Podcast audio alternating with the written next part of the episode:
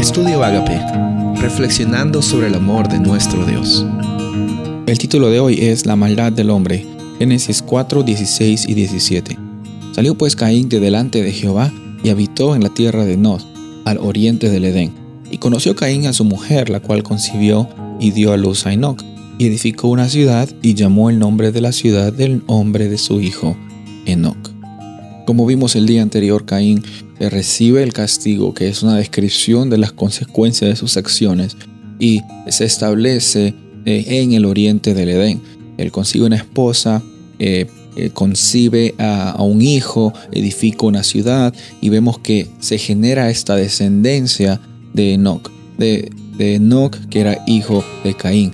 Y finalmente encontramos poco a poco cómo es que es la realidad de las personas cuando eh, no están viviendo una experiencia de abundancia. Cuando estás, cuando estás viviendo una experiencia de escasez, piensas en ti mismo, piensas en tus logros, quieres hacerte un nombre para ti mismo, quieres ser reconocido por las cosas buenas que haces y, no eh, eh, basas tu identidad en la realidad de que eres un hijo, una hija de Dios, sino basas tu realidad en cuán popular o exitoso eres. Y vemos que aquí hay bastantes menciones de, logros de personas, de talentos que las personas tienen, pero muchas veces eh, no están basadas en eh, en como una consecuencia de, la realidad de la identidad que tienen en Cristo Jesús o en Dios, sino en los logros que ellos lograron simplemente porque quieren lograr cosas.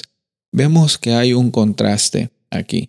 Vemos también, por otro lado, que Adán eh, conoce a su mujer íntimamente, tienen un hijo llamado Seth y también se genera esta, eh, esta descendencia de Adán y Eva que se le denomina a las personas que invocaban el nombre de Jehová.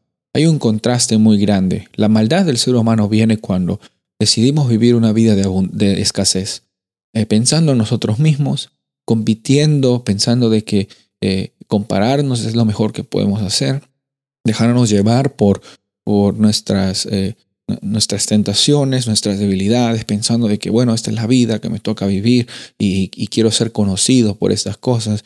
No me malentiendas, no hay nada malo en, querer eh, tener éxito en la vida, en una vida laboral, económica.